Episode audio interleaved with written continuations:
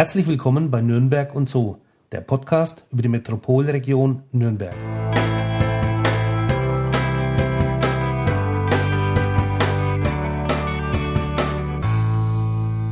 Heute hat es uns in den Westen der Metropolregion verschlagen, nach Marktbergel im Landkreis Neustadt-Eichsbad Windsheim. Unser heutiger Gast hat mit der Ausbildung zum Krankenpfleger vieles erfahren, was er als Schärfmeister in Japan noch perfektionieren konnte. Hier ist der Mann, dem Australier ihre Buschmesser anvertrauen, der Weltmeister im Messerschärfen und Liebhaber scharfer Klingen. Herzlich willkommen, Thomas Holz. Grüß dich, Servus. Servus. Mein Name ist Daniel Bendel und mir gegenüber sitzt wie immer Markus Wolf. Hola. Hola. Jetzt haben wir alle Begrüßungsrituale durch. Stimmt. Stimmt? Richtig, jetzt können wir loslegen. Jetzt können wir loslegen. Ähm, ich habe ja heute äh, bei dir in der Werkstatt schon mal äh, ein paar Sachen ausgepackt von mir daheim. So, das ist so, ich, ich nenne es jetzt mal die Schande meiner Besteckschublade. Es war echt eine Schande. Ist wirklich eine Schande, das haben wir festgestellt. Ja, ging's. So ein, so ein paar. Ja, bis auf ein Messer. Ein Messer hatte ich, glaube ich, Ja, ja. Ähm, war, war gut. Mhm, ne? Ähm, also ich habe die dann gleich mal da gelassen zum Schleifen. Wir sind hier beim, bei dem Messerschärfer schlechthin und durften die auch schon ein bisschen über die äh, Schulter schauen. Was ist jetzt eigentlich an, an den Messern schlecht? Kann man die noch verbessern, die ich ja jetzt mitgebracht habe? Schlecht ist an einem Messer eigentlich nie etwas, es sei denn, es ist extrem verschliffen oder die Stahlqualität ist nicht gut, dass es relativ schnell wieder stumpf wird. Aber an Tafelmessern gibt es eigentlich nur zu sagen, dass die sehr flach geschliffen sind, weil man damit auf Porzellantellern schneidet. Und da würde jede spitz geschliffene Schneide sehr schnell stumpf sein. Und deswegen müssen die einfach sehr flach geschliffen werden. Okay. Fühlen sich dann manchmal auch relativ stumpf an. Ja. Neben den Tafelmessern habe ich ja dann auch noch das so, was aus dem Messerblock so kommt, ne, was man so in der Küche zum, zum normalen Schneiden so verwendet. Und eben auch dieses japanische Messer mit dem schönen Holzgriff. Das Ist- Nakiri, das kleine Küchenbeil. Du hast es gleich erkannt, also sogar den Namen. Siehst du, der Name war mir noch gar nicht vertraut. Das Nakiri ist ein kleines Küchenbeil. Äh, wird in, in Asien eigentlich, oder ist in Asien das am meisten verbrauch, gebrauchte Messer. Und ist ein Messer ohne Spitze. Es ist eigentlich kein Beil. Es sieht aus wie ein Beil, aber es ist eigentlich ein Messer ohne Spitze. Und wird eigentlich am liebsten in Asien verwendet. Und wer es in Europa kennengelernt hat, weiß es zu schätzen. Du hast es auch gleich mit einem Mikroskop angeschaut. Genau, ja. Ähm, du hast mich gefragt, ob es ein gutes Messer ist oder ein guter Stahl ist. Und ähm, es muss nicht immer Damast sein. Damast ist natürlich was sehr, sehr Edles. Aber was mir wichtig war, mal zu sehen, ob, ob es ein Drei-Lagen-Stahl ist. Das heißt, innen eine extrem harte Lage Stahl für die Schneide und außen zwei elastische Stähle, Stahlschichten hat, um die harte Klinge am Brechen zu hindern. Je härter ein Stahl ist, umso leichter kann er brechen, umso spröder wird das Material. Und die zwei Lagen, die links und rechts der Schneide sind, dienen dazu, das Messer stabil zu halten, dass es nicht bricht. Und bettet quasi den, den, den spröden Stahl ein. Und das sieht man bei einem Dreilagenstahl normalerweise nicht, weil Dreilagenstahl nicht mit Säure geätzt wird und die Lagen herausgehoben werden. Dreilagenstahl äh, ist von der Qualität her mindestens genauso gut wie Damaststahl. Er ist nicht so schön, er ist nicht so, es ist kein, kein Kunstwerk, aber er ist rein zweckmäßig perfekt. Und mit dem Mikroskop sieht man doch sehr leicht dann auch in der starken Vergrößerung die Trennschicht zwischen dem elastischen und dem harten Stahl. Und das kann man mit dem bloßen Auge eigentlich fast nicht sehen, wenn es geschliffen ist.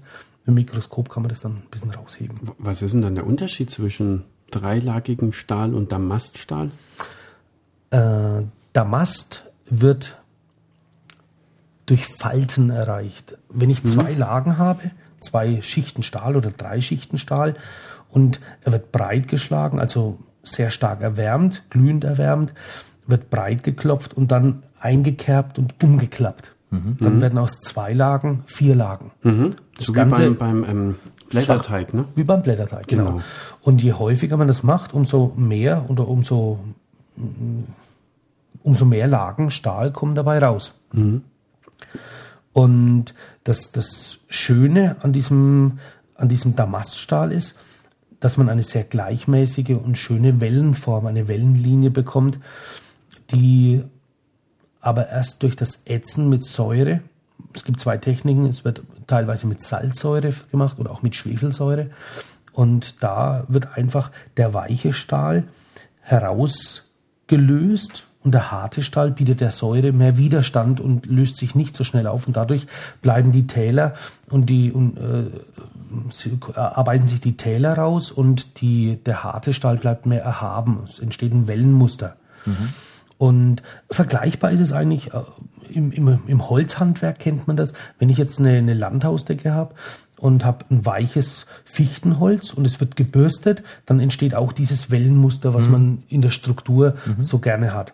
Und wenn, wenn ich, und, und, und da ist, entsteht es so, dass die, die, eine Fichte zum Beispiel, die wächst im Winter sehr langsam, weil der Baum wenig Wasser bekommt und da werden die Jahresringe mhm. härter und, und dunkler. Ne? Und, dunkler. Ja, ja. und im Sommer steht er im Saft, bekommt er mehr Wasser und dann werden die Jahresringe äh, breiter und heller mhm. und weicher vor allem. Und wenn das Brett jetzt aufgeschnitten wird und man, man fährt mit einer Drahtbürste drüber, dann arbeiten sich die weicheren Schichten stärker heraus und die harten Schichten bleiben erhaben mhm. stehen, erhöht ja. stehen.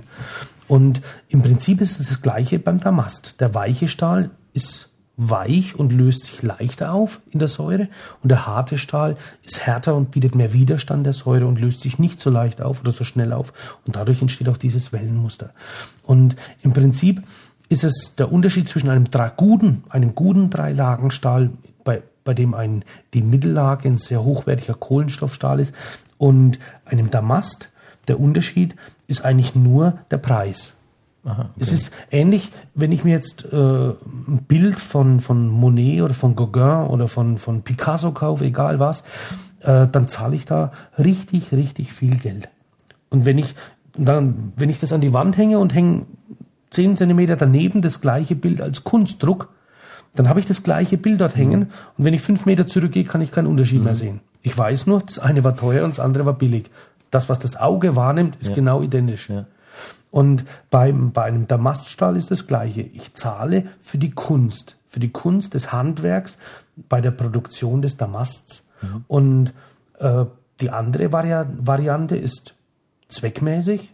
Es ist ein Werkzeug für die Küche. Es wird damit gearbeitet. Aber es muss nicht schön sein. Mhm. Und es kommt darauf an, was man will. Die Qualität, die entscheidet sich immer im Geldbeutel. Das, das, ist ein Satz, da, da muss einfach mal Pause hinterher, ne? Ja. So ein paar Sekunden ja. Pause. Ja, und einen Schluck trinken, einen Schluck genau, trinken. richtig. Prost. Prost. Ich habe übrigens nichts. Doch, doch, das war für mich. Oder? Ja, aber klar doch. Oh, super. Jetzt machen wir einen Schluck Pause. Ein Schluck deutsches Wasser. Mhm. Aber mein Messer ist noch zu retten, auf jeden Fall. Hast du jetzt am Mikroskop festgestellt? Ja. Das können wir, ja. können wir dir. Kriegen wir wieder hin. Kriegen wir hin. Sehr Für gut. gutes deutsches Geld machen wir fast alles. Passt schon, schon in Ordnung. Passt schon. Kannst du eigentlich Japanisch? Japanisch, ja, nee. Äh, jetzt haben wir gedacht gehabt, jetzt können wir hier so nee. irgendwelche Kampfschreie lernen oder sowas in der Richtung. Wie sagt der Franki, da bleibt das Maul aber gescheit sauber. nee, nee, nee, nee. Ähm, ich will mich ja nicht blamieren. Äh, in meiner Ausbildung, da ist alles in Englisch gelaufen. Mhm. Ja. Wenn du Japanisch lernen willst, das ist ein eigenes Studium, was ein paar Jahre dauert, Japanologie. Und äh, das ist ein separates Studium mhm. wert. Mhm. Äh, Ausbildung sagst du gerade selber, ich hatte es ja vorhin zu Beginn schon angesprochen, du bist eigentlich ähm, gelernter äh, Krankenpfleger. Mhm. Ähm, waren dir dann irgendwann die Chirurgie, äh, chirurgischen Messer irgendwie nicht mehr scharf genug, dass du sagst, Mensch, da setzt man noch eins drauf? Ich habe ja nicht damit, denn da? ich bin ja kein Chirurg, ich habe ja nicht damit arbeiten. Du, du musst es nur wegräumen. Ja, nee, das war einfach äh, für einen Einleitungstext so schön, das als Überleitung zu haben, ne? Ja, ja. Nee, äh, eigentlich ist es die Leidenschaft gewesen, die Leidenschaft, die mich ja eigentlich nie losgelassen hat. Ich glaube, jeder jeder Mann, das ist so eine Messer und Männer, das ist genauso wie, wie man kennt doch diese typischen Männergeschäfte, da wo es die Flachmänner zu mhm. kaufen gibt und, und die, die Pfeifen, Pfeifentabak, Feuerzeuge, mhm. Messer, Taschenmesser, äh, Jagd und so weiter und so fort. Das ist alles, das sind so Männerdinger, sage ich mal. Und, und jeder Mann weiß, glaube ich, noch, oder kann sich daran erinnern, an sein erstes Taschenmesser, was er von seinem Opa geschenkt bekommt. War es immer der Opa? Aber ich glaube bei mir auch. Wahrscheinlich bei ja, mir war es ja. der Opa mhm. und, und mhm. bei dir auch. wahrscheinlich ist das häufig so. Mhm. Und da erinnert sich jeder dran. Und die erste Faszination und dann der erste Sandstein, den man irgendwo von einem Block oder von einem Hauseck abgebrochen hat und dann und hier und, und geschliffen hat, weil es war ja stumpf. Ne? Und mich hat diese Begeisterung nie losgelassen. Mhm. Und wenn ich von Messern und scharfen Klingen erzähle, dann sehe ich in manchen Männeraugen, dass es ganz euch glänzt und leuchtet. Also mhm. ich glaube, das lässt viele nicht los. Und äh, mit dem Thema scharfe Messer kann man eigentlich jeden Mann gewinnen. Das mhm. ist was, was uns inne steckt und der Jäger einfach, ja, ja, genau, genau. Du siehst, wir haben ein paar Folgen gebraucht, damit, dass wir dahinter gekommen sind, ne? Ja, ja. und, und mich hat diese Leidenschaft nie lo ganz losgelassen. Ich habe immer mich mit, mit scharfen Werkzeugen befasst und umgeben und immer gesch geschärft und ja, und als Spätberufener habe ich dann irgendwann gesagt, jetzt, jetzt will ich es wissen, jetzt will mhm. ich es lernen, jetzt, jetzt äh, greife ich es an. Und ähm, jetzt liegt jetzt Japan nicht so nah. Wie kommt man dann dazu, das in Japan zu lernen? Mhm. In Japan sind die Besten der Besten. Mhm. Und das weiß, glaube ich. Das war jeder. dann einfach der ja, Anspruch. Ja, äh, genau. Ja. Warum eigentlich? Das ist immer eine interessante Frage. Warum da die Besten sind? Ja. Ja, in Japan wurden schon Wände aus Papier gebaut, als bei uns das Wort Papier noch gar nicht äh, existiert aber hat. dafür braucht ja kein scharfes Messer. Ja, ne? aber in Japan wurden auch schon Schwerter geschmiedet, mhm. Katana. Das mhm. Katana eigentlich, wie es ausgesprochen wird, ist das traditionelle japanische Langschwert. Und das wurde bei uns äh, in Japan auch schon äh, verwendet und geschmiedet, als mhm. bei uns die Keule noch vorwiegend Waffe war. Mhm. ich sage es jetzt mal ein bisschen mhm. übertrieben. Ja. ja. Wobei da auch noch äh, die Gelehrten sich streiten. Äh, ich halte mich aus diesen Streitereien immer ein bisschen raus. Es gibt äh, verschiedene Damasttechnik, einmal die Wickeltechnik und einmal die Falttechnik. Die, die Falttechnik, die aus Japan stammt, äh, und die Wickeltechnik, die aus Isfahan in Persien stammt, aus Persien, äh, wobei ein, ein gehärteter Draht um eine weiche, um einen weichen elastischen Kern herumgewickelt wird und dann mit Feuer verschweißt, also draufgeschmiedet wird und ein anderes Muster entstehen lässt.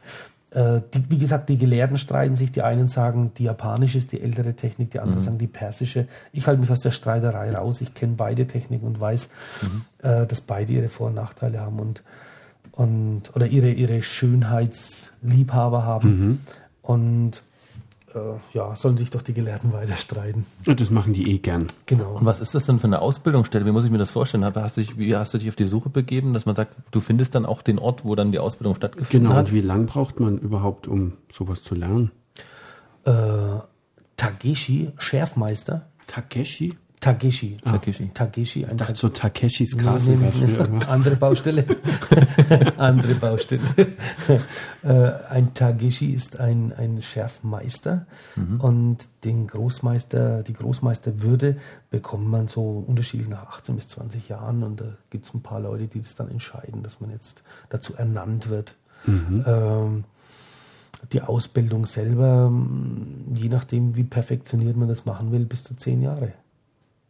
Warst du zehn Jahre lang in Japan? Nein, nein, nein, nein. Ich war zweieinhalb Jahre in Japan. Zweieinhalb? Ja. Und du warst mhm. bei, so einem, bei so einem Großmeister Beim auch Meister, in der Ausbildung? Ja, ja, genau. okay. Beim Takeshi.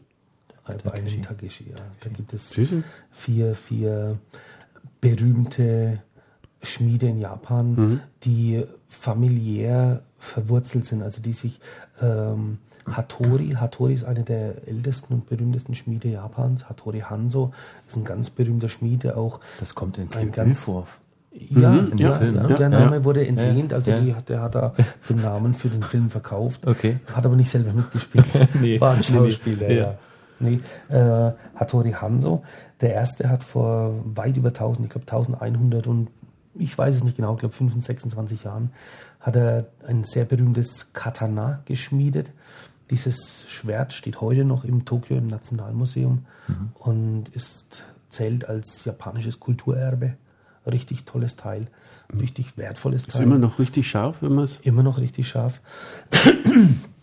Und die Familie Hattori ähm, besitzt einen Steinbruch, der laut Familienstatuten, nennt man das so, mhm. äh, schon vor Urzeiten, nur in der Familie weiter vererbt werden durfte. Mhm. Mittlerweile sind es vier Familien, die diesen Steinbruch besitzen. Das ist Hattori Hanzo, Shigefusa, Suminagashi und Tatashi Yamashita. Und diese vier Familien sind aber wie gesagt, verwurzelt aus Hattori Hanzo durch Wegheiraten. Mhm. Es gab Generationen, wo nur Frauen da waren, da wurde der Name eben äh, nicht weitergegeben und wurde aber die Tradition des Schmiedens und Schärfens weiter beibehalten. Und deswegen gibt es mittlerweile trotz dieser Statuten eben äh, vier Besitzer dieses Steinbruchs. Und in diesem Steinbruch gibt es ein Erz, was es weltweit nur dort gibt, was bis jetzt nirgends anders gefunden wurde. Ein, ein, metallisches Erz, ein Eisenerz, das einen extrem hohen Kohlenstoffanteil hat und aus diesem, aus diesem Erz wird ein, kann man einen Stahl gewinnen, der bis zu 72 Rockwell Härtegrad hat. Ah, das haben wir heute auch schon gehört. Das haben wir in der Werkstatt gehört. Richtig. Was ist denn Rockwell? Also Rockwell ist ein Test, eine, eine, äh, die Möglichkeit, Stahl auf seine Härte zu prüfen. Mhm. Ja, dabei lassen wir es. Also das zu, genau mhm. zu erläutern, das wäre ein bisschen, würde, würde eine, einfach eine, ganze, Einheit, eine eigene Sendung dann, ergeben. Ja. Okay. Ja. Okay. Mhm. Jetzt wissen wir das auch. Ja. Wie, wenn wir jetzt zweieinhalb Jahre lang Japan und mhm. dann haben wir es im Einleitungstext auch schon gehabt, wie wird man denn Weltmeister im Schärfen? Richtig? Habe ich es richtig gesagt? Ja, sehr schön. Man muss einfach gut sein. Ja, gut, okay, das.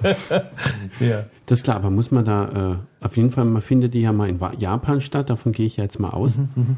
ähm, wie kann man sich das vorstellen, eine Weltmeisterschaft Welche im Disziplin gibt es da? Ist ein, ja, eigentlich ist es, Weltmeisterschaft ist ein bisschen übertrieben. Klingt es aber ist, klasse. Ja, klingt klasse, ja. ja. Aber es, es ist eigentlich das Zusammentreffen von einigen Freaks. Das ist es meistens. Von Verrückten, die einfach sagen, oder die einfach den, den Wunsch haben, etwas zu noch höherer Perfektion mhm. zu bringen. Mhm. Also äh, Perfektion zum Exzess zu treiben, wirklich äh, noch besser, noch besser, noch besser und noch schärfer. Und irgendwann ist ein Punkt erreicht, der nicht mehr überbietbar ist. Mhm. Ne? Und wenn eine Klinge mal so, so dünn ist, dass sie oder so, so an der Schneide so fein ausgearbeitet ist, dass es nicht mehr mehr geht, dann hat man einen Punkt erreicht. Also quasi beim Atom angekommen. Ja, kann man fast so sagen, ja. Man kann bis zum Atom runterschleifen? Ja, die Frage ist, ob das notwendig ist. Mhm. Es ist möglich, aber wow. äh, ein Atom ist, ist so fein, mhm. dass sobald du ein Papier durchgeschnitten hast, das Atom nicht mehr da ist. Also es ist dann schon wieder breiter. Mhm. Ein Atom ist machbar, ist schleifbar, ist polierbar, aber äh, wenn du es misst, ist es messbar im Rasterelektronenmikroskop mhm. aus der Generation. Aber sobald du es einmal scharf anschaust, ist es nicht mehr ein, sondern zwei oder drei Atome breit. Mhm. Also, die kippen um quasi dann. Ja, mhm. sind nicht, nicht sehr stabil. Mhm. Ne? Also ist es machbar, aber es ist einfach nur zu Meisterschaftszwecken. Okay, ist ein geiler Werbegag einfach. Na, ja, auch ja. Ja, ja. Ne, das klingt einfach klasse. Genau. Bis aufs Atom runtergeschliffen. Ja, ich meine, äh, so scharf wie ein Atom. Einfacher ist es, ist es äh, oder oder eigentlich wird es nicht nie so nicht gemessen, sondern bei der Meisterschaft ja, aber aber in, im, im täglichen Leben da probiert man ein paar Haare abzurasieren, wenn es richtig scharf ist wie eine Rasierklinge dann ist es in Ordnung. Warum da muss man, da muss, warum ich so lache, das, ja, das zeigt man dann ähm, genau, auf dem Bild richtig, dann, das müssen wir, genau. Das müssen wir dann den Hörern, glaube ich, per genau. Bild zeigen. Genau. Ne? Oder, oder, es ist, oder wenn man, wenn man eine Messerklinge auf die Fingerspitze legt, wie eine Wippe ausgewogen und dann durch ein Papier durchfährt, ohne dass ich das Klinge, die Klinge von, von, von der Fingerspitze. Das haben wir auch gesehen gehabt, ja. Das ist auch sehr genau. beeindruckend. Ja, das sind, das sind so ja, Spielchen, die man damit machen kann. Ja, aber das demonstriert ja die Schärfe. Ja, und, unbedingt. Ja, und das ist dann schon. Besser als Fingerkuppe ab. Ne? Ja. Immer, ha deine Haare wachsen wieder. Kann ich dich beruhigen. Welche Haare? genau, die jetzt nicht mehr da sind. Das sind jetzt Atome drin. Ich denke, es ist, es ist wichtig, sowas mal zu zeigen. Äh, wenn man das nicht tun würde, wäre es genauso, wie wenn man jemanden vom Bobbycar in den, in den Formel 1 Rennwagen reinsetzt und sagt, hier fahr mal, es ist nicht gefährlich. Ne? Mhm. Also jemand, der immer mit relativ stumpfen oder mit, ja, so lala, mhm. scharfen Messern geschnitten hat und gibt ihm plötzlich eine Waffe in die Hand und setzt ihm da einer Gefahr aus. Man mhm. muss wirklich wissen, was man in der Hand hat, weil diese Messer sind Waffen. Mhm. Sie werden in der Küche verwendet, aber man kann damit auch und sich wehtun. Mhm. Und das sollte man einfach wissen. Und dann geht man auch mit einem ganz anderen Respekt mhm. mit diesen Klingen um. Jetzt hätte ich noch mal Frage zu der Weltmeisterschaft. Wie häufig findet die denn statt? Normalerweise alle zwei Jahre. Äh, aber normalerweise ja. Aber äh, es macht keinen Sinn, einen Rekord, der nicht mehr überbietbar ist, nochmal nochmal und wieder und wieder. Also quasi, du hast sie bis zum Atom runtergebracht und hm. unter das Atom. Geht nicht. Unterm Atom ist. Ja. Ja, andere, andere Baustelle. Ja, Kein genau. Andere Baustelle, Waffenindustrie. genau, richtig. Ja. Oder mal immer Wobei mal wir dann wieder bei einer Waffe sind. Ne? Richtig. Genau, so ist es. Aber ist da auch was dran, dass man sich an einem äh, stumpfen Messer dann doch eher verletzen kann, oder? Nicht eher. Wird, wird, wird aber wenn man sich an einem stumpfen Messer verletzt, ist die Verletzung meistens unschön. Mhm. Sie heilt nicht so gut. Also wenn, ein, wenn man sich schneidet mit einem scharfen Messer, dann ist die Zelle durchteilt und nicht gequetscht oder zerrissen. Mhm. Und eine, ein sauberer Schnitt, der heilt sehr schnell wieder zu. Äh, hingegen ein, ein Riss oder eine Quetschung oder eine Schürfung äh, meistens etwas suppt und nicht so gut heilt. Mhm. Ja. Ich habe ähm, ich habe bei der Vorbereitung zu der Sendung, macht man ja, also wir bereiten uns ja ganz gerne vor, weil wir immer die Themen ja so faszinierend finden. Ich bin auf etwas gestoßen, das hieß belgischer Brocken. Aha. Mein erster Gedanke war dabei, das muss bestimmt ein großes Stück Schokolade sein. Ja. Ist es aber, glaube ich, nicht, oder? Doch, doch, doch, doch. Doch, ist Schokolade. Gut, nein, dann hatte ich recht. Nein, nein, nein, lass mal da. Ist ganz interessant. Äh, der belgische Brocken ist ein sehr, sehr feiner Naturstein, der in Belgien, wie der Name sagt, abgebaut wird und eigentlich seit Generationen als der Schleifstein für scharfe Werkzeuge dient mhm. und auch bekannt ist. Aber meines Erachtens, also meines Wissens, streiten sich da momentan in einem Erbstreit zwei oder drei Familien um diesen Steinbruch. Und der ist seit ein paar Jahren stillgelegt mhm. und da wird nichts mehr abgebaut. Also alles, was man momentan als belgische Brocken kaufen kann, mhm sind entweder keine belgische Brocken oder Meeresfrüchte, oder, ne? Nein, oder oder du denkst auch nur an Essen. Ja. entweder sind es keine belgischen Brocken oder es sind noch Restbestände, die irgendwo lagern, mhm. die bei irgendwelchen Händlern liegen. Ist das ein großer Verlust für die Branche oder? Der belgische Brocken ist ein Kult. Ein, okay. Ist wirklich ist wirklich äh, bei allen Schreinern und bei allen Köchen in aller Munde gewesen und viele trauen dem guten belgischen Brocken hinten nach. Also mhm. die trauen da hinterher. Ich weiß nicht, vielleicht legt sich irgendwann mal dieser, dieser Erbstreit und vielleicht wird er irgendwann wieder abgebaut. Ich habe es auch nur gehört, ich weiß es nicht verbrieft, aber das ist das, was ich über den belgischen Brocken gehört habe, dass es ihn momentan nicht gibt, weil er nicht mehr abgebaut wird. Und du hast selbst auch keinen? Ich habe ihn doch. Du hast einen. Ich hab und verwendest den auch? Äh, nee, oder ist es dann so? Nee. Ist, Man besitzt ihn und. Genau, genau. Nee, okay. Ja. Der belgische Brocken äh, ist meines Erachtens, aber das ist meine Meinung, da können andere anderer Meinung mhm. sein.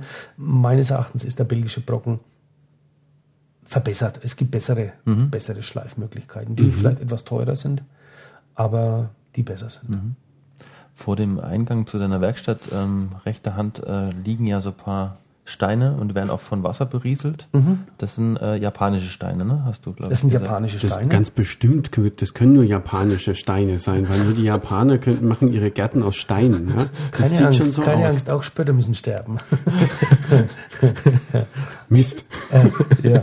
Äh, ja, es sind japanische Steine. Kein Wunder, ihr habt richtig geraten.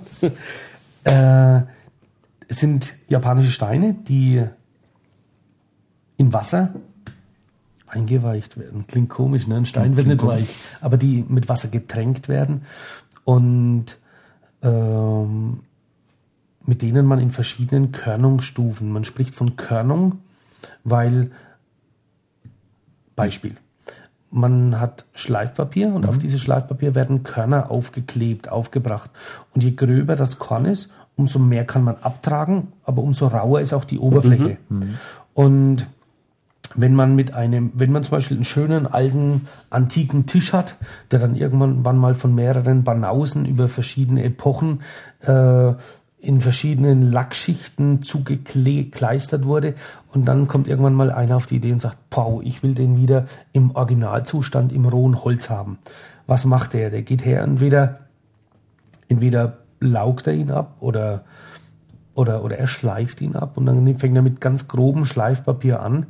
Dann tastet er sich über verschiedene Körnungsstufen bis zum ganz feinen Schleifpapier durch.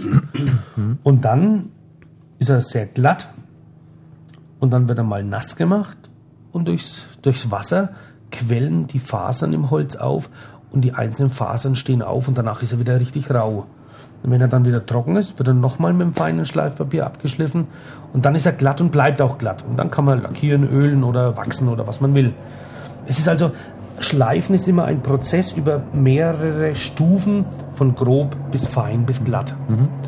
Und, und beim und beim äh, Schleifen, das heißt Schärfen, ist es genau das Gleiche. Man arbeitet sich von, von einem groben Stein. Bei uns ist der grobe der 600er. Das ist im, im Holzschleifen schon ein ganz feines Schleifpapier. Ja. Und der feinste Stein, den wir im Nassverfahren haben, ist der Zehntausender. Das heißt, die Körnungsgröße beträgt ein Zehntausendstel Millimeter. Mhm. Also extrem fein. Mhm. Die werden mit Wasser nass geschliffen äh, und vom 600er über den 1000er, 3000er, 6000er, 10.000er Körnung. Und dann hat man Spiegelglanz. Also das ist glatt wie ein glänzender Spiegel und ist eine sehr, sehr glatte Oberfläche dann auch. Und ähm, ist das äh, im Anschluss an die, ans maschinelle äh, Schärfen? Also du hast ja auch Maschinen in der Werkstatt mhm. stehen. Wann nimmt man was? Also oder äh, hängt das alles miteinander zusammen? Im, im das feine Schleifen, man sagt Schleifen, wenn es dann eine gewisse Feinheit überschreitet, mhm. kommt man in den Bereich des Polierens und wenn es noch feiner wird, spricht man von Honen. Mhm. Honen ist, ist ganz, ganz hochfeines Schleifen. Schleif Polieren ist auch Schleifen. Mhm. Das sind alle Schleifvorgänge, die dann ab einer gewissen Körnung nicht mehr schleifen, sondern polieren und dann ab einer gewissen Körnung nicht mehr polieren, sondern Hohneneisen. Und, und diese Vorgänge, das hängt auch von den, von den Werkzeugen ab, die man schleift. Also wenn man eine plane Fläche hat oder wenn man zum Beispiel eine Friseurschere schleift, dann wird sie auf der Innenseite nass mit Steinen geschliffen, auf der Außenseite wird sie maschinell bearbeitet. Mhm. Es gibt viele, die sagen, außen machen wir gar nichts, wir tun nur Hohnen. Und bei uns ist es halt, wir haben uns auf Friseurscheren spezialisiert, äh, ist das gibt es nur einen großen Kundendienst. Da gibt es nur ein richtig volles Programm. Da wird die Schere innen, außen bearbeitet, da werden die Gelenke, da wird alles geölt, gereinigt mit Ultraschall und da wird richtig rangeklotzt, dass die Schere hinterher wieder perfekt ist. Mit Ultraschall sogar? Ja. Okay. Ähm, was für Flüssigkeiten kommen denn da noch zum Einsatz? Also du mit, mit Wasser bei den japanischen Steinen, mhm. klar. Mhm. Dann äh, polieren hast du gesagt, also gibt es irgendwelche Polierpasten dann ja, auch? Ja, das sind aber keine Flüssigkeiten. Okay, aber das sind äh, Polierkörner mhm. äh, bis zu einer 30.000 Millimeter feinen Körnung, die dann äh, in, in, in Wachs gebunden sind, mhm. in einer Wachsfettemulsion gebunden, in einem, schaut aus wie ein grüner Seifeblock. Und dieser, diese Masse wird auf eine Baumwoll-Kevlarscheibe aufgetragen. Wir haben, äh, das ist im, im Holzhandwerk bei den Schnitzern zum Beispiel schon, schon sehr, sehr, sehr lange bekannt. Da wurde, wurden früher ja, Experimente gemacht, als das Polieren damals aufgekommen ist im, im Werkzeugbereich. Da hat man erstmal mit, mit Baumwolle, äh, äh, Baumwollstoffscheiben poliert und da hat man aber dann gemerkt, dass die innerhalb von, im täglichen Gebrauch, innerhalb von einer Woche, eineinhalb, zwei Wochen sind die verbraucht. Der Verschleiß war zu hoch. Dann ist man auf Leinen gegangen, weil Leinen doch eine stabilere, eine gröbere Faser ist. Da hat man jetzt wiederum gemerkt, dass das Polierergebnis nicht so gut ist, dass die Baumwolle weicher und feiner poliert. Und wir haben gesagt, warum soll man nicht eine, eine Baumwolle mit einer extrem äh, widerstandsfähigen Industriefaser wie Kevlar zum Beispiel äh, kombinieren. Das heißt, äh, neun Fäden Baumwolle, ein Faden Kevlargewebe, mhm. also in einem Mischgewebe. Und dadurch erreicht man, dass die feine Baumwollfaser sehr fein poliert und durch die feinen Kevlarfäden, die eingewebt sind, sehr, sehr stabil wird. Und da haben wir eine spezielle Baumwoll-Kevlarscheibe, die wir produzieren lassen. Und mit der kann man eine bei extrem feiner Politur eine extrem langlebige Lebensdauer rausholen. Ach, das war dieses, äh, die, dieses Ding, das so dunkle Teil, was ganz zum Schluss genau, nochmal. Genau, genau. Ah, habe ich mich schon gefragt, was dieses Ding ist. Aber im Deswegen machen wir den Podcast. Die Schwabbelscheibe. Die Schwabbelscheibe. Das klingt gut. Genau. Das ja, passt schon. Genau. Das klingt gut. Aber es ist schon eine echte Wissenschaft. Also ist auch ein ständiges Weiterentwickeln, wenn ja. ihr da so experimentiert Unbedingt. auch mit solchen Materialien. Und Kevlar ist ja schon ein, ein Werkstoff, Hightech. der Hightech ja. ist, ja, durchaus. Okay. Ähm, was, wir haben ja zugeguckt und durften ja viele Messer sehen, ähm, die geschliffen werden. Wie weiß man eigentlich, welches Messer man wie schleifen muss? Also ich stelle die Frage jetzt einfach mal so ergebnisoffen. ähm, je nachdem, ich habe so Brotmesser gesehen, die haben so Zacken. Wir haben gesehen gehabt, so normale Messer, die man, Frühstücksmesser, kann man genauso schleifen. Oder halt diese Damaststahl, was haben wir noch gehabt? Drei Klingen, nee, drei, drei, Lagenstahl. Drei Lagenstahl. Ich, drei, dreimal muss ich sagen, dann geht's. Drei Lagenstahl, äh, ja, sehr unterschiedlich. Woher weiß man das dann? Klar, gelernt, aber ja. A, es gibt verschiedene Klingenformen mhm. und von daher muss man da auch von verschiedenen Richtungen an die Klinge oder an die Schneide heranfahren. Manche Klingen, die sind einseitig geschliffen, da darf man auch nur von einer Seite schleifen, von der anderen nur beipolieren. Äh, andere Klingen wie die Wellenschliffmesser oder auch die Brotmesser, die sehr spitze Zähne haben, auch die Tomatenmesser, die ganz, ganz feine mhm. nadelspitze mhm. Zähnchen haben, die dürfen auch nur von einer Seite geschliffen werden und durchs Polieren wird der Grat durchs Hin- und Herknicken dann Material ermüdet und bricht dann weg. Also gibt's, jedes Messer hat eine andere Form und muss von daher auch meistens über die gleichen Materialien, aber über verschiedene Techniken über das Material geführt werden. Hat dich da schon mal was überrascht, dass du ein Messer bekommen hast, so, sagen wir mal, so in der letzten Zeit, was du noch nicht hattest? Also vielleicht mal irgendwie so. Mit irgendeinem bestimmten Klingentyp ja, oder was meinst genau, du? Genau. Irgendwie. Oder sagen wir mal etwas. Ich bin manchmal überrascht über die, die, ich will jetzt keine Namen nennen, über die Messer vieler Köche, wie die manchmal aussehen. Spitzen abgebrochen. Also ich denke mal bis hin zu, den, zu den Fernsehköchen, ne? Hm. hm. will ich jetzt nicht Doch mal nicht? sagen. Nee, aber äh, wo, wo man das Gefühl hat, der hatte keinen Dosenöffner, der musste mit dem Messer die Dose aufmachen und so. Und äh, da erlebt man schon vieles, dass da zwei, drei Zentimeter die Klinge vorne, die Spitze Also ich dachte, ist. in der Küche wird das immer so gemacht. Die Dose wird ins Gefrierfach kommen, dann kommt der Azubi mit seinem Messer, haut oben den Deckel weg und mhm. dann ist fertig. Mhm. Mit einem scharfen Messer würde es ja, wahrscheinlich genau, gehen. Ob es der Klinge gut tut, mhm. ne? ist was anderes. Ja, so mag man das vielleicht. Wo kommst du her? Aus dem Wald? Also im Wald machen, so mag man das vielleicht im Wald machen. Ähm, in der Regel nimmt man dann Dosenöffner. Ja.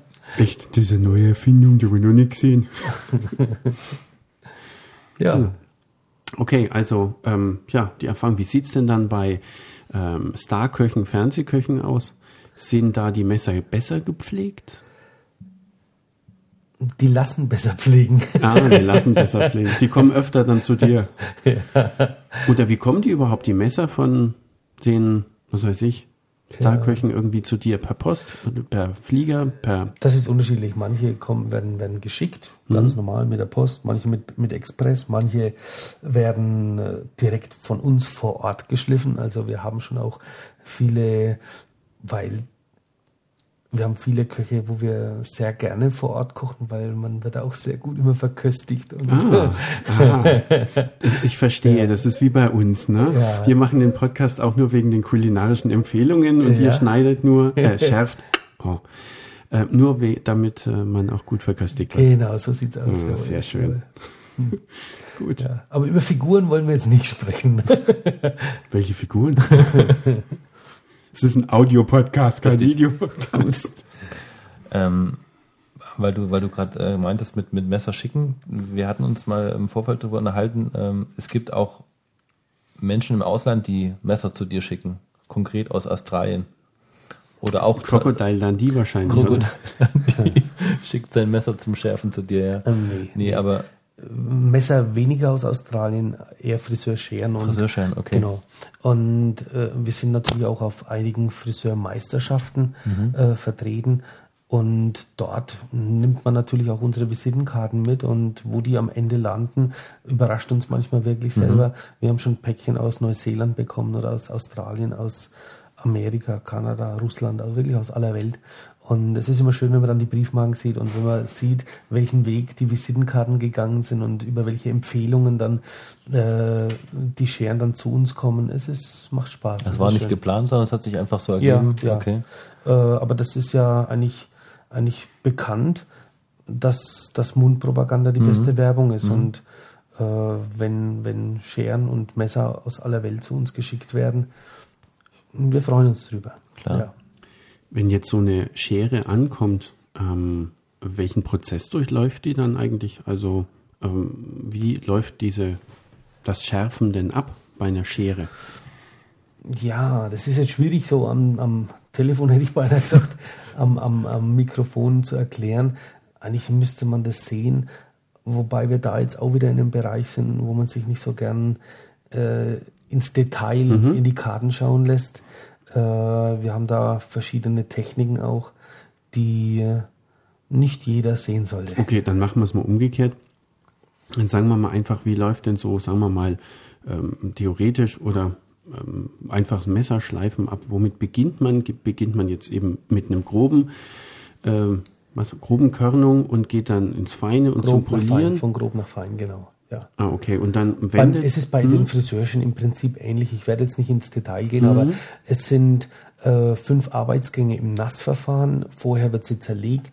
Es wird überprüft, ob alle Teile an der Schere mhm. noch funktionstüchtig sind.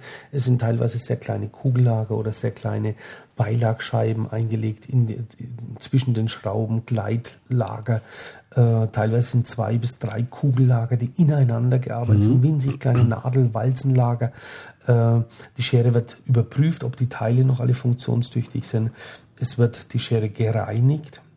Nach dem Reinigen wird sie gehohnt auf den fünf besagten Wassersteinen. Mhm. Dann wird sie wieder zusammengebaut. Und dann wird sie im zusammengebauten Zustand bei uns geschliffen äh, in, in acht Arbeitsgängen, acht verschiedenen Körnungsarbeitsgängen, verschiedenen Geräten. Und Danach wird sie getestet, geölt. Wir testen die Scheren dann immer mit Echthaar. Ich habe sehr viele liebe Friseurkunden, die uns, wenn sie irgendwo Zöpfe abschneiden, uns die Haare mhm. aufheben, wo wir dann kleine präparierte Zöpfchen draus machen, an denen wir die, Scher die Scheren testen. Es wird getestet, ob die Scheren cutten, ob sie pointen, ob sie slicen. Das sind verschiedene Techniken, die der Friseur ausführen muss. Und wenn sie das tun, wenn sie das, wenn sie wieder perfekt sind, dann werden sie wieder rausgeschickt an die Kunden. Also das war jetzt aber mal eine sehr detaillierte Beschreibung, zumindest für mich. Oh ja. aber ähm, ich habe jetzt die Fachbegriffe natürlich nicht verstanden, aber heißt es, wenn ich, ähm, wenn du es wirklich an echt Haar testest, dass das Haar einfach glatt geschnitten wird und einfach ähm, schlecht wäre, als wenn es zum Beispiel aufreißt oder quasi nicht ganz klar ja, beim ersten es, es Berührung durchgeht? Bei, bei eine stumpfe Schere, die quetscht das Haar ab. Mhm. Also man sollte niemals sich die Haare mit einer stumpfen Schere schneiden lassen, weil im Prinzip ist es das Gleiche, wenn ich jetzt eine Rosenschere nehme. Mhm. Die Schere ist stumpf. Ich mhm. gehe in den Garten und will für die Bodenvase einen schönen Fliederzweig abzwingen im Frühjahr. Mhm. Und wenn die Schere stumpf ist, dann quetsche ich das ab und sie wird wie so ein Reisigbesen ja. aufgefächert. Ja. Und das Gleiche passiert mit dem Haar, nur im mikroskopisch kleinen Bereich und man sieht es erst gar nicht. Und nach ein, zwei Wochen steht die, die Frau dann vorm Spiegel, nimmt die Haare, schaut sie sich an und sagt, Jetzt war ich doch vor zwei Wochen erst beim Friseur, jetzt habe ich schon wieder Haarspliss. Mhm. Also es kann auch die Schere schuld sein. Ja, nicht kann, das ist mhm. zu 99 Prozent von Haarspliss ist die Schere schuld. Es ist natürlich so, dass kein Friseur daran schuld sein will. Mhm. Und wenn der Friseur es nicht ist, dann sagt natürlich die Shampoo-Industrie. Die profitiert davon. Ja? Mensch, wenn es der Friseur nicht sein will, dann klauen wir uns den schwarzen Peter ja. und machen dann Geschäft draus. Mhm. Und dann ist es eben das schlechte Shampoo. Und mit unserem Shampoo ist es eben nicht so. Also mhm. die holen sich dann den schwarzen Peter, um ihn als Verkaufsargument zu verwenden. Ja. Und das ist einfach. Äh, Boah, Nürnberg und so deckt auf. Investigativjournalismus. Wir sind bei der Zielgruppe. Ja, gut, aber es ist nachvollziehbar. Akte ja. Nürnberg. genau, richtig. Ja, ist was dran, ja. Ja. Ähm, das, bei den ganzen Prozessen, ich habe ja, ähm, äh, wie gesagt, vorhin und auch das eine Mal im Friseursalon schon mal zuschauen dürfen, ist dann so die Geduld bei diesem Prozess so eines der Stärken, muss man viel Geduld aufbringen, um ähm, eine gute Schere, Schere, ein gutes Messer wirklich ähm, scharf zu bekommen? Schon, ja. Es, es ist manchmal nicht ganz einfach, weil, schau, ein Friseur, der kauft sich eine Schere. Und viele Menschen wissen das nicht, aber so eine Friseurschere, 800 bis 1000 Euro ist da keine Seltenheit. Das ist sehr, sehr häufig. Wow. Das ist aber ganz viel. Äh, ruhig weiter, ja, ich war ja, nur überrascht. Ja, ja. Wow. Äh, die teuersten Scheren, die ich bekomme, sind von Hitaru Yamamoto. Das, ist ein das Fris war klar, dass das wir Japaner sind. Das ist ein Friseurweltmeister aus Tokio. Hm. Und der hat in Tokio über 120 Friseursalons, weit mhm. über 1000 Mitarbeiter. Also der macht mhm. gutes Geschäft, ist gut im Business. Und selbst ist er der Hoffriseur des japanischen Kaiserpaares. Mhm. Und diese Scheren, die sind richtig teuer. Also der hat eine Modellierschere für 34.000 Euro und eine Cutschere für 36.000 Euro. Was, wieso sind die so teuer? Handgeschmiedeter Rosendamast. Das ist eben nicht der Kunstdruck, sondern das ist der Original mhm. Picasso oder der Original Gauguin. Mhm. Na, also es ist eine Was, der schneidet mit dem Original. Wahnsinn. da regen sich die Leute über die Friseurpreise oder die gesagt, kommt der her? aus dem Wald hat man es. Aus, aus dem Wald, stimmt. aus dem Wald, alles klar.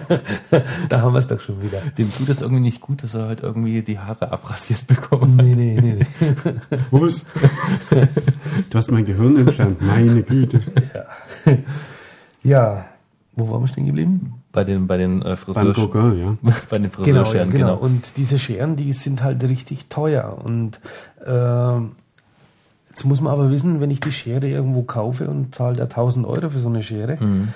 und sie hat fünf, sechs Jahre auf dem Buckel, dann hat die am Tag circa zehn Frisuren geschnitten. Man sagt, pro Frisur wird die Schere tausendmal auf und zu gemacht. Und äh, bei zehn Frisuren am Tag sind es 10.000 Mal die Schere auf und zu.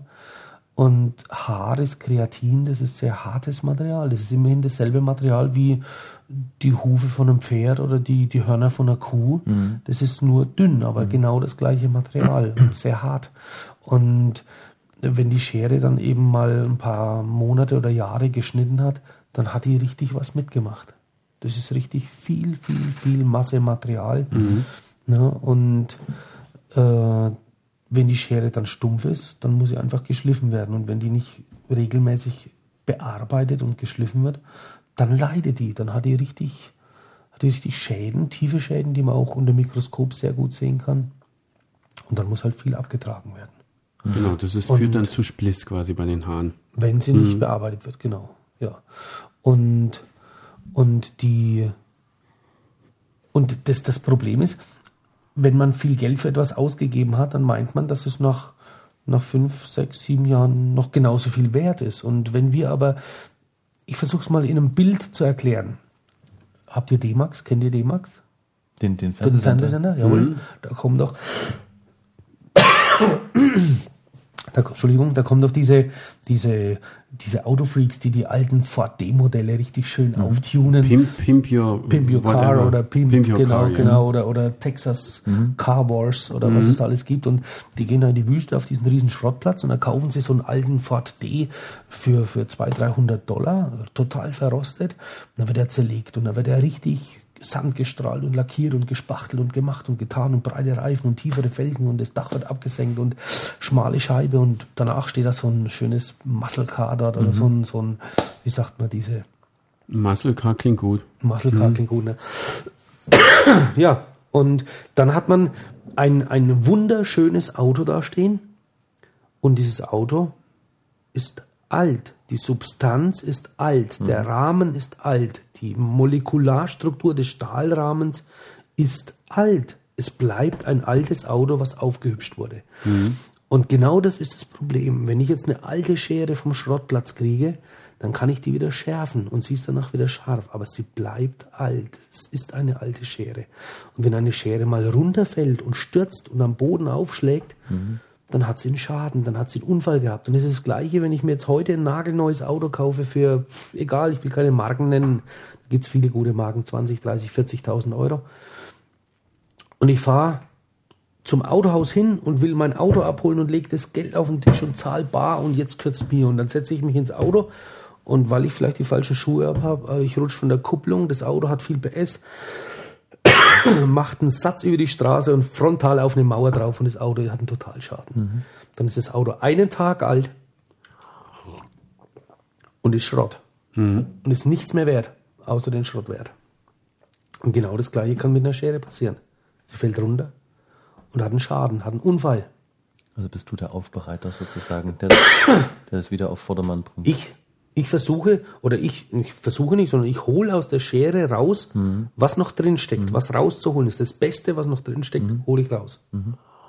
Aber es kommt dann durchaus vor, dass äh, ein Friseur äh, die so miss misslich behandelt hat, dass du sagst, da können wir nichts mehr retten da. Nee, es ist einfach so, dass es der Friseur nicht wahrhaben will. Ah, okay. Ne? Halt äh, man klammert sich, gut, die Branche ist halt auch nicht so gut bezahlt. Ne? Mhm, eben, und dann, wenn man weiß, so was dann die neue kostet. Ja. Mhm. Und, und wenn man wenn man weiß, dass die Schere einfach dann äh, ja nicht mehr so toll ist, dann hört man das natürlich nicht gerne. Mhm. Und dann sagt man gerne mal, der ist schuld. Mhm.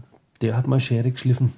Der hat sie kaputt gemacht. Und deswegen ist auch der Beruf sehr, sehr verrufen. In Franken, der Schererschleifer, ist so ein Schimpfwort. Ja. Ja, klar. Sagt man doch, du Schererschleifer. Das ist, das ist fast, ein Schimpfwort. Fast so gut wie aus dem Wald. Hm? Fast wie aus dem Wald, ja. ja genau. Ja. Und, und deswegen ist auch der Beruf sehr, sehr verrufen, weil einfach die, die, die, ja, die, die Anforderungen oder die, die, wie soll man sagen, mir fehlt jetzt das Wort, die, die Erwartungen mhm. der Leute in ihr Werkzeug extrem übersteigert, extrem hoch ist. Macht es einem nicht immer leicht, nicht immer leicht. Nichtsdestotrotz, wir holen raus, was drin steckt. Mhm. Ähm, du hast vorhin zwischenzeitlich, bin ich aufmerksam geworden, hattest du ähm, was von dem Grad, nicht vom Gral, sondern vom Grad gesprochen. Vom das, Grad, jawohl. Das, ähm, was ist das? Das interessiert mich noch. Das ist, ähm, ja, erklär es am besten selber. Der Grad ist etwas ganz Wichtiges. Ohne Grad keine Schärfe. Das ist ein ganz alter Schärferspruch. Ohne Grad keine Schärfe. Stahl ist nicht nur hart, mhm. sondern ist auch zäh. Er zieht sich beim Schleifen wie Kaugummi in die Länge. Und da entsteht oben so ein, wie so ein feiner Silberstreifen an der Schneide. Der ist wie vielleicht ein Zehntel so dünn wie Lametta. Mhm. So breit wie Lametta. Und, und dieser Grat, der baut sich auf, der entsteht. Und der Grat ist das sichtbare Zeichen, dass ich wirklich an jeder Stelle der Schneide geschliffen habe dass ich nicht hinter der Schneide am Rücken gewesen bin, sondern dass ich bis an die Schneide rangeschliffen habe. Und dort baut sich dann dieser Grat auf. Und wenn dieser Grat entstanden ist und ich drehe die Klinge um und er leuchtet, er glänzt, dann weiß ich, hoppla, er ist komplett geschliffen, es ist keine Lücke mehr im Grat. Mhm. Wenn noch eine Lücke da ist, muss ich natürlich nochmal drüber schleifen, bis an dieser Stelle auch dieser Grat entstanden ist. Sonst habe ich die Schneide selbst nicht bearbeitet, sonst bin ich hinter der Schneide geblieben. Also der Grad ist das sichtbare Zeichen, dass ich jede Stelle der Schneide geschliffen habe, mit meinem Schleifstein, mit meinem Schleifwerkzeug berührt habe. Mhm. Mhm. Es ist ein Kontrollorgan. Mhm. Der Grad ist die Kontrolle. Der Grad sagt mir, ich habe wirklich überall die Schneide berührt. Und was entsteht, muss dann auch wieder weggemacht werden. Also der Grat muss wieder entfernt werden und das ist dann dieses schrittweise feiner Schleifen. Mhm. Der Grat wird dann immer feiner, er löst sich wie, wie so feine Alufolie-Fetzen, äh, löst sich der Grat Schritt für Schritt, bis, zum, bis er im ganz feinen Stadium dann noch ein mikroskopischer Grat mhm. da ist und der wird dann auch mit Politur bis ins Feinste entfernt, bis kein Grad mehr da ist. Und das ist die Schwierigkeit. Wenn ich mein Schleifwerkzeug zu grob wähle, bleibt immer noch ein Grad da, den man mit dem bloßen Auge vielleicht gar nicht sehen kann mhm. und der dann die Schärfe verhindert. Also auf der einen Seite baut es sich auf, ist Kontrollinstrument und das dann muss man ihn wieder nutzen, um ihn wieder zu Das ist so crazy. Zuerst muss man einen Grad entstehen lassen mhm. und dann muss man sich die Arbeit machen und muss das Ding wieder wegmachen. Mhm. ja. Ähm, man kann ja Messer auch vielleicht auch ein Stück weit selber schleifen oder schärfen. Ähm, es gibt da diese, diese Stäbe, ich weiß nicht, ob es dann, wie nennt man die, die im Messerblöcken manchmal mit dabei sind. Ähm, ist das dafür da, ein Messer auch wirklich zu schärfen? Wettstähle, meinst Ach, du? Wettstähle. Die, die Metzger auch haben? Ja, genau, richtig. Köche mhm. und Metzger, mhm. ja, genau. Wo man immer auf und ab. Mhm. Kann eine gute Sache sein, aber da sollte man wirklich nicht sparen. Es gibt wirklich ganz billigen Schrott, den sollte man sich nicht antun. Äh, es gibt verschiedene Arten, es gibt metallische Wettstähle. Was man wissen muss, ist, dass immer das härtere Material das weichere bearbeitet.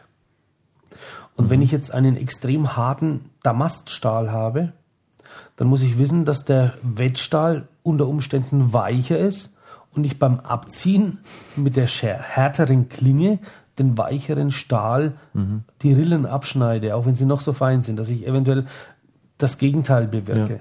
Also man muss natürlich immer einen Wettabziehstab, früher hat man Wettstahl gesagt, aber mittlerweile gibt es ja keramische Materialien oder diamantbesetzte Wettstähle. Äh, man muss den Wettstab, den man sich zulegt, auf seine Klinge anpassen. Das heißt, ich muss, sollte wissen, wie hart meine Klingen mhm. sind und dementsprechend auch den härteren, das härtere Gegenmaterial wählen. Ich habe schon sehr gute keramische Materialien gehabt, ich habe schon sehr gute Diamantmaterialien gehabt.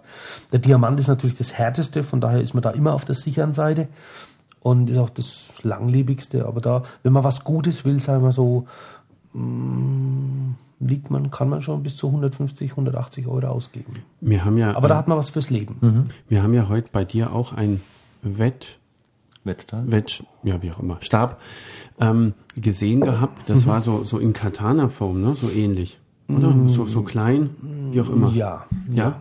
Ähm, was, was kostet dann sowas? Das ist jetzt auch wieder die, die Frage. Also ich beziehe sie direkt aus Japan mhm. von, von einem Hersteller. Mhm äh, ist immer die Frage, wenn was im Ausland produziert wird, wie viele Händler haben sich die Hände in der Suppe gewaschen, wie viele Leute haben schon daran Geld verdient. Mhm. Ähm, es gibt Produkte, die nach drei Händlern schon beim Kunden landen, dann können sie etwas günstiger sein. Es gibt welche, die sechs bis sieben Händler Hände durchlaufen mhm. und von daher auch siebenmal, sechs, siebenmal von A nach B transportiert werden. Ja, Jedes gut, Mal eine Spedition. Jeder hält die Hand auf, ja. Jeder mhm. hält die Hand auf. Ja. Und wer was einkauft und wie dann weiterverkauft, liegt natürlich immer auch im Ermessen des Händlers, mhm. in der Gier des Händlers. Mhm. Die Gier, wer will was verdienen. Also man kann das nie sagen, was ein gutes Material kosten kann oder darf oder mhm. muss oder soll. Äh, ich sag mal, man kann Glück haben und kann wirklich günstig etwas Gutes bekommen und man kann Pech haben und kann teuer was Schlechtes bekommen. Mhm. Also das ist natürlich immer drin. Und es gibt viele Produkte, wo man beim Kauf einfach vertrauen muss, weil man einfach selbst nicht das Know-how oder das Wissen hat und wo man dann wissen muss, wo gehe ich hin und wem kann ich vertrauen und wo kann ich mich auf wen verlassen. Mhm. Was, was, muss ich mal festnageln, was, äh, was würde dann jetzt dieser, dieser Diamanten, glaube das war irgendwie mit Diamanten. Mhm. Äh, der Stab. Genau, richtig. Äh, was würde dann der bei dir jetzt kosten? Wir haben einen sehr guten Diamantwettstahl im Programm, den ich als Direktimporteur für 79 Euro anbieten kann. Oh, das klingt doch gut. Netto, netto. Netto. Mhm. Hm. Immer dran denken, die Mehrwertsteuer kommt dazu mhm. noch. Ja, ja. Also, also falls der ein oder andere Hörer da vielleicht Interesse hat, nicht. Du, du brauchst das ja schon einen, ne? Ja, ich habe angekündigt. Ich, ja. ich habe ja, ich habe ja schon echt überlegt, ne? Das war ein, ein echt interessantes Angebot, weil den, den ich hatte, preislich lag der nicht allzu weit entfernt, aber ich glaube mal nicht, dass der war nicht gut für die Messer. Ach, wie ähm, immer. Diamant kann ich mir jetzt, okay, was sagt ihr selber, ist, ähm, kann man nichts falsch machen, weil es ein äh, hartes Material ist, aber Kunststoff, ähm, man kann an Kunststoff äh, Wettstahl. Nein, Keramik. Ke äh, ach, Keramik. Keramik. Das war jetzt ja, mein. Genau. Wobei, äh, das, das, was ich jetzt gesagt habe, muss ich eigentlich schon fast wieder revidieren. Man kann auch mit Diamant was verkehrt machen. Mhm. Unwissend mit Sicherheit, aber es kann ja falsche Entscheidungen geben und zwar Diamant ist nicht gleich Diamant. Ich weiß nicht, soll man das jetzt ein bisschen mit anführen, aber mal so ein Exkurs in die kleine Diamantlehre ist vielleicht ganz oh, Ich lehne mich mal zurück, mach Klar, mal an. Mach mal, interessant, ja. Diamant, der erste, der Diamant, künstlichen, synthetischen Diamant produziert hat, ist in Deutschland schon kurz nach dem Zweiten Weltkrieg die ersten künstlichen Diamanten erzeugt worden. Die Techniken, die damals verwendet wurden, waren pionierhaft. Also äh, das, das, das Prinzip war Kohlenstoff, der Grund, das, das, das Ausgangsmaterial, äh, Asche im Prinzip, mhm. äh, aus dem Diamanten gemacht sind. Und äh, der muss natürlich mit extrem hoher Temperatur, unter extrem hohem Druck in einer Brennkammer, Druckkammer, äh, eingebracht werden und da entsteht dann oder wächst dann, er wird ja nicht gepresst, er wächst dann ein Diamant. Ja, und diese ersten damaligen Methoden, die sind noch sehr primitiv, ist vielleicht auch das falsche Wort, weil diese Techniken waren damals schon nicht primitiv, das war schon wirklich Hightech, äh, aber sie waren noch in den Kinderschuhen gesteckt. Mhm. Und ähm, das, das Problem, was die damals hatten, sie haben die Temperatur, die sie aufgeschossen, hochgeschossen haben und den Druck, den sie gleichzeitig aufgebaut haben, äh, nicht genau gesteuert, weil man wusste nicht, dass das wichtig ist. Und zwar hat man einen Kessel im Prinzip wie einen Dampfdrucktopf gehabt, da hat man Asche rein, dann hat man den Topf zugemacht, dann hat man über ein Ventil Druck drauf gegeben und hat drunten Feuer drunter gemacht. Das ist jetzt einfach nur mal, äh, um, das, um das ein bisschen zu vereinfachen. dann äh, ist da nach einer gewissen Zeit ein Diamant drin gewesen. Ja. Mittlerweile hat man erkannt, dass die, die, die Geschwindigkeit, in der der Druck aufgebaut wird, mit der Geschwindigkeit, in der die Temperatur hochgefahren wird, dass die Zeit da ein ganz großer Faktor ist. Dass das, mittlerweile wird es Millisekunden genau in einem Menü wird die Temperatur in einer Kurve mit dem Druck gleichzeitig aufgebaut. Dann gibt es wieder Ruhephasen, wo dieses, dieser Prozess angehalten, nicht absinkt, aber angehalten wird. Und in, bei verschiedenen Ruhephasen wird durch mikroskopisch oder winzig kleine Düsen eine Mischung aus verschiedenen Edelgasen in diese Brennkammer eingepresst und diese Gase wirken bei der Produktion des, des Diamanten als Katalysatoren. Das heißt, sie bewirken, dass der Diamant nicht nur wächst, sondern in eine bestimmte Form wächst. Das heißt, da wo man Diamanten, die winzig, winzig klein sind für den, für den Schleifprozess, äh, da dürfen die nicht kugelrund sein, wie der Diamant mhm in der ersten, in den Anfängen, in den Pionierzeiten des Diamant, der, der, Diamantherstellung gewesen ist, da waren die Diamanten rund wie Kieselsteine. Das heißt, wenn keine scharfe Kante dran ist, dann kann man auch keinen Span abtragen. Man kann mhm. nichts schleifen. Schleifen kann man nur mit einem kantigen, einem eckigen Teil. Und hier bewirkt bewirken diese Gase während der Produktion, dass der Diamant wie ein Oktaeder, wie ein Achteck oder wie ein Sechseck, wie ein, wie ein, ein, ein, ein, ein Stein mit Schliffkanten wächst. Er wird synthetisch in Form gebracht. Mhm. Und das ist die, die Revolution eigentlich in der Diamantproduktion, dass man mittlerweile Diamanten sehr genau gesteuert produzieren kann, sowohl in Größe als auch in Form und dadurch extrem hochwertige Schleifergebnisse erzeugt. Das ist nämlich die Kunst, die wir verwenden. Wir haben hochwertigste Diamanten, teilweise von GE, General Electrics. Mhm. Äh, De Beers hat früher auch sehr hochwertige Diamanten produziert, nicht nur im Naturbereich, sondern auch im synthetischen Bereich. Die beiden Firmen sind mittlerweile fusioniert, gehören zusammen, haben eigene Produkt äh, gemeinsame Produktionslinien und diese Diamanten, die haben die Eigenschaft, dass sie als zerspanende Werkzeuge gelten. Das heißt, da wo ein Span geschnitten wird. Aus der Metallindustrie kennt man das. Mhm. Da, wo ein Span geschnitten wird, da wird andersrum Stahl, je dünner ein Stahlmaterial ist, umso schneller nimmt es Temperatur an. Ein dicker Stahlblock dauert länger, mhm. bis er sich erhitzt, als ein hauchdünner Span. Und da, wo ein Span geschnitten wird, wird die Reibungsenergie die beim Spanen entsteht, beim Zerspanen entsteht, auf den Span übertragen. Der Span wird blau. Und der Mikroskop, wenn ihr wollt, kann ich euch das nachher auch nochmal zeigen. Mhm. Können wir vielleicht noch ein Bild von so einem Span mal machen. Ja. Da sieht man auch ganz gut, dass die Späne kleine geringelte Späne sind, Mikrometer fein.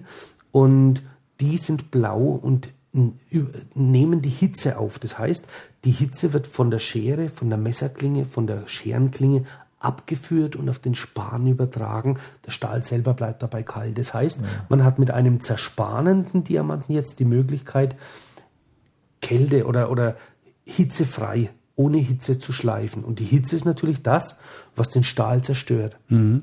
Wenn ich Stahl schleife und er wird dabei heiß, dann wird die Molekularstruktur des Stahls zerstört. Die, das molekularische Gefüge des Stahls wird zerstört. Er wird weich, er dehnt sich aus. Härten wird ja dadurch erzeugt, dass ein Stahl extrem erhitzt wird und sehr stark abgekühlt wird. Nicht auf Eis, das ist, das ist ein Schmann. Man tut mhm. äh, einen Stahl niemals eishärten, weil er sonst zu spröde, zu brüchig wird. Mhm. Also so 50, 60 Grad ist, ein, ist, eine gute Temperatur, wo man den Stahl runterkühlt. Und von 1200 Grad auf 60 Grad runter, das ist schon extrem, extreme Temperaturunterschied, wo dann der Stahl sich extrem zusammenzieht, die Rohdichte des Stahls erhöht wird, er wird härter und bekommt seine, seine, seine Endhärte. Und dass, wenn jetzt beim Schleifen natürlich Wärme entsteht, so 5, 6, 700 Grad, dann wird der Stahl blau. Das sind dann so Temperatur, so Farbanläufe. Und da merkt man dann, hoppla, äh, jetzt ist er heiß geworden, jetzt hat er seine Härte verloren. Aber es ist zu wenig Hitze, um ihn dann wieder mhm. abzukühlen. Also es genügt nicht, um ihn dann wieder zu härten. Und das ist das Problem. Bei uns ist es folgendermaßen, wir haben einen, einen sehr, sehr groben, nicht groben, einen sehr, sehr scharfkantigen Diamanten. Und dadurch wird die Hitze auf den Span übertragen und der Stahl wird erst gar nicht heiß. Mhm. Ja. Jetzt haben wir einen guten Exkurs gehabt. Also war, war äußerst spannend. Freue mich. Hat sich aber jetzt bei dem ganzen Thema äh, Diamanten und Stahl und so weiter mal eine ganz andere Frage gestellt. Wie sieht es denn mit Kunststoffmessern aus, beziehungsweise Keramikmessern? Von Kunststoffmessern habe ich noch nichts gehört. Ich glaube, das war auch die Verwechslung, die ich gerade hatte. Keramikmesser gibt es. Es gibt, glaube ich, keine Kunststoffmesser, oder? Wer weiß, keine Ahnung. Gehen wir von Keramikmessern aus. ja? Doch, es gibt, es gibt, schon ja? Kunststoffmesser. Ja? Also das sind, die gibt es meistens so im, im 100er Beutel aus genau, Plastik so zu kaufen. Kindergärten genau, so, ne? die man auf, auf dem Fest dann für die Steaks hat, ja. also Plastikgaben, Plastik Das gibt's auch. Die Einmalgeschichten. Ja, ja. Ich meine, wenn man aus dem Wald kommt, sollte man vielleicht damit das Kochen anfangen. die Gabeln brechen immer relativ schnell, das stimmt. Ja. Gut. Nee, äh, keramische Messer. Es gibt einen japanischen Hersteller, der richtig gute keramische Messer herstellt, muss man sich aber auf ein bis zwei Jahre Wartezeit einstellen, werden speziell gefertigt und fangen so bei 1800 bis 2000 Euro. Und die kann man genauso schärfen? Mit Diamant ja. Ah, okay, das geht dann. Geht nur mit Diamant. Mhm, nur mit Diamant. Keramisch ist, ist, je härter, wie gesagt, das Material ist, umso härter muss das, äh, der, das Werkzeug sein, das, das dieses Material bearbeitet. Und das ist auch ein, ein, Problem, was mittlerweile auch die keramische Industrie, das heißt Fliesenleger. Es werden mittlerweile in Italien Feinsteinzeuge produziert, die so extrem hart sind. Das heißt, die sind auf der Moschen Skala, das ist auch wieder eine Härtegrad-Skala, die von 1 bis 10 geht, wobei 10 Härtegrad Diamant ist, bis zum, zur Ritzhärte 9 geht. Das mhm. heißt, du kannst nur mit hochwertigsten Diamanten diese Keramik überhaupt noch schneiden. Okay. Mittlerweile werden äh, Materialien produziert, wo die Werkzeugindustrie sich, fragen, sich fragt, wie können wir das überhaupt noch weiter bearbeiten? Kommen gar nicht hinterher. Ja, wo man nicht hinterherkommt. Also und, und da ist es ähm, bei keramischen Messern, da muss man natürlich auch wissen, Keramik ist extrem hartes Material, Porzellan, mhm. extrem hartes Material.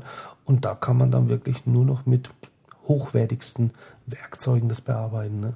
Umso teurer ist natürlich auch die Bearbeitungsmethode. Ne? Mhm. Richtig gute Diamantscheiben, da ist man ruckzuck mal mit 1800, 1900 Euro mhm. mit einer Diamantscheibe dabei. Und irgendwo will es ja jeder billig haben. Ne? Mhm. Ja, wahrscheinlich auch so ein ganz gutes Werbemittel, um zu sagen, jetzt toll Keramik, jetzt ja, man sieht die, man sieht die, man sieht die ja, schon viel. Ne? Ich habe mir auch eins die, gekauft, man, man sieht für 1800 Wie gesagt, es gibt, es gibt nur einen guten, namhaften Hersteller, den ich auch weiter empfehlen würde oder könnte. Äh, alles andere, was man so für zwei, drei Euro irgendwo bei im Discounter, mhm. will jetzt mal keinen mhm. Namen nennen, aber im Discounter kaufen kann, Finger weg. Finger weg die wird mal ein bisschen sachte auf die Küchenarbeitsplatte, ein bisschen unsachte auf die Küchenarbeitsplatte hingelegt und schon bricht die Klinge. Also die sind sehr, sehr spröde, sehr, sehr brüchig und äh, sind so spröde, dass man sie selbst mit Diamant fast nicht nachschärfen kann. Also ist nicht dazu raten, nicht dazu zu raten. Okay. Dann lieber ein gutes Stahlmesser. Genau. Stimmt. Ja. Äh, dreilagig. Richtig? Ja. Genau. Jo. Siehst du, ich habe es dreimal gesagt, genau. jetzt kannst du mal merken. Zum Schluss oder gegen Ende haben wir noch eine ganz interessante Schmankerl. Eine private Frage. Benutzt du eigentlich noch Rasierklingen oder eigens geschärfte Messer? Ja, wobei wir wieder beim Crocodile Dundee sind, ne? Ja. Kennst du den Film? Ja, klar. Weißt du, wie er sich rasiert hat? Mit seinem, mit seinem Riesenmesser, ne? Ja, ja. ja. ja. Genau. Aber nur, wenn er gedacht hat, dass jemand hinten dran steht und zuschaut, ne? ja, nee. Äh, ich rasiere mich auch mit, mit Rasierklingen, mhm. Wobei ich auch ein schönes Rasiermesser habe. Mhm. Also, ist die Frage, wenn es schnell geht, mhm. dann kommt Gillette und Wilkinson zum Einsatz. Und wenn ich es mal wirklich, wenn ich mir Zeit nehme und Zeit habe, dann, dann zelebriere ich das Rasieren auch mal mit dem Dachshaarpinsel und, mhm. und, und mit der Rasierklinge. Wobei am Kopf, ich bin Glatzenträger. Glatzenträger, trägt man eine Glatze? Ich Glatzeninhaber. Ich bin, genau. ich bin Glatzier. Glatzier, genau. Glatzier klingt gut. Klingt gut, naja. Und äh, ich sag mal, am Kopf rasiere ich mich dann immer mit, mit Wegwerfklingen. Mhm. Genau. Ja, einen gewissen Schutz davor, ne? Genau. Mhm. Friseure haben das früher noch gelernt, äh, auch die Mess Messer am Lederriemen abzuziehen. Mhm. Äh, das wird nicht mehr gelehrt, wird nicht mehr gelernt. Die Leute, die lernen zwar noch mit dem, mit dem Rasiermesser. In den Schulen ist es immer ganz schön, da wird ein Luftballon genommen und der wird mit Rasierschaum eingeschmiert und dann muss man den rasieren. Mhm. Und wenn es platzt, schaut man nicht nur ganz belämmert und, und voll Schaum aus. Äh, man hat es halt nicht geschafft. Es ist, das ist, äh, so wird es geübt, das Rasieren, aber es werden mittlerweile nur Einwicklingen reingeschoben in die, in die Rasiermesser. Also da wird auch im professionellen, also im, im, im Friseurhandwerk, werden da auch nur noch Einwicklingen verwendet. Also ich habe einen Friseur bei mir um die Ecke, der klappt dann immer irgendwie so ein, so, so ein Messer aus, ja. ohne Einweg, also keine Einwegklinge, richtig so. Schau dir das mal genau an. Ich vermute trotzdem, dass da, das sind, das sind wie lange Rasierklingen, die einfach von vorne in den Halter reingeschoben werden. Das sehen aus wie die ah, alten Rasiermesser okay. früher, aber das sind Einwegklingen in der Regel drin. Ah, äh, Muss ich ihn mal zur Rede stellen. Mhm. Ja, man muss einfach wissen, wenn man die traditionellen alten Messer verwendet, es gibt, es gibt noch gute Messer zu kaufen.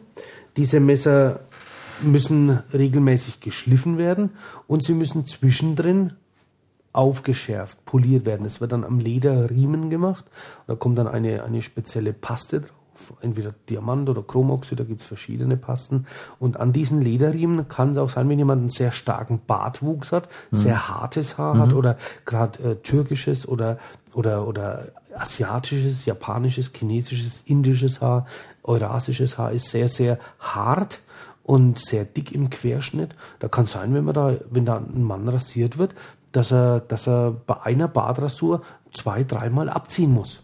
Und wenn es der Friseur aber nicht mehr kann, nicht mehr gelernt hat, dann kann er auch nicht mehr mit dieser Klinge rasieren und dann muss halt die Klinge gewechselt werden. Also man geht auch da immer mehr in die Wegwerfgesellschaft. Also wird immer schneller weggeworfen.